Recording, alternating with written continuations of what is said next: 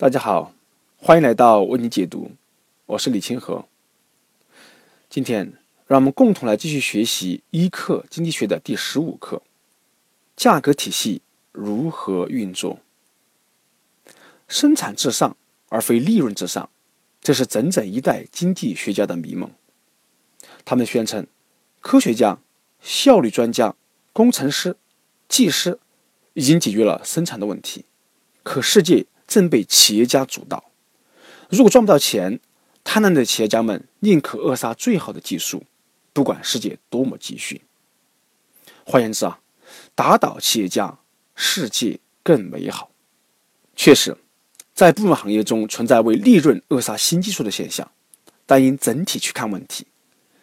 以漂流到荒岛上的鲁滨孙为例，他需要水、食物、躲雨的棚子、防野兽的武器。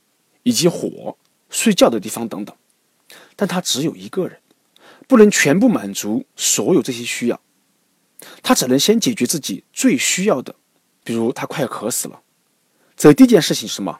先找水喝。把不急切的事情往后推，先做急切的事情。鲁滨孙只能这么办。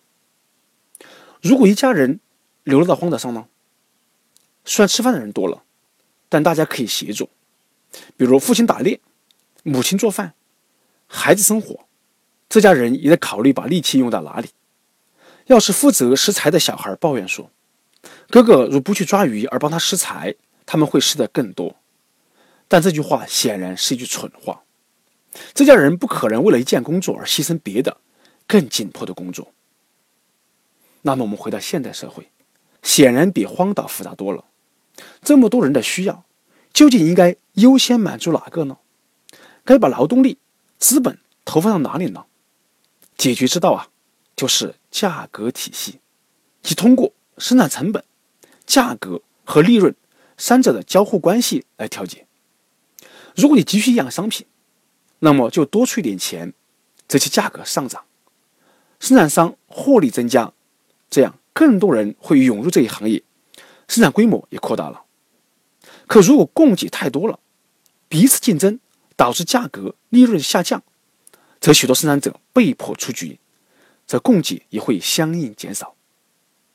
很多人以为价格是生产成本决定的，其实不然，价格取决于供给和需求，而需求取决于人们对某种商品的渴望程度。商品当然包含了生产成本，但这个成本无法决定商品的价值。商品的价值最终由供需关系的决定，这是通过价格体系，成千上万种不同的商品相对供应量得到了有效调节。人们都想要某种商品时，他们会竞相购买，从而抬高了商品的价格。生产者因此扩大生产。如果某种产品需求量减少了，这产品价格与利润下降，产品也会随之减少。但这个过程常常引发外行们的反感。为什么生产鞋子不赚钱时，企业家就会停产？为什么他们只顾私利？为什么他们不利用现代的制造工艺开足马力来生产鞋子呢？这些人呐，只见树木不见森林。在达到某一个平衡点之前，应该继续生产鞋子。可我们也有必要生产外套、衬衫、长裤、住宅、工厂、牛奶、面包等等。如果这些迫切的生活需要还没有满足，却一味去生产更多的鞋子。这注定是一个疯狂的社会。当经济处于平衡状态时，一个行业扩张必牺牲其他行业为代价。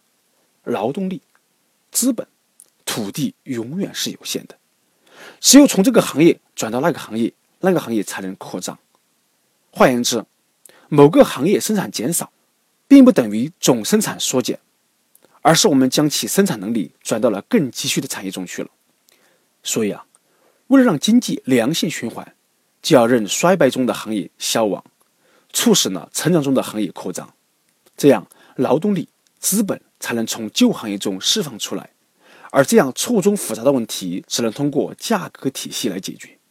价格体系由每个消费者根据其需求自主投票，即花钱的方式来调节，而任何官僚机构都不可能做到这么公平。但是。官僚们不了解市场这种半自动化的体系，他们总想改善这一体系，结果不断引发灾难。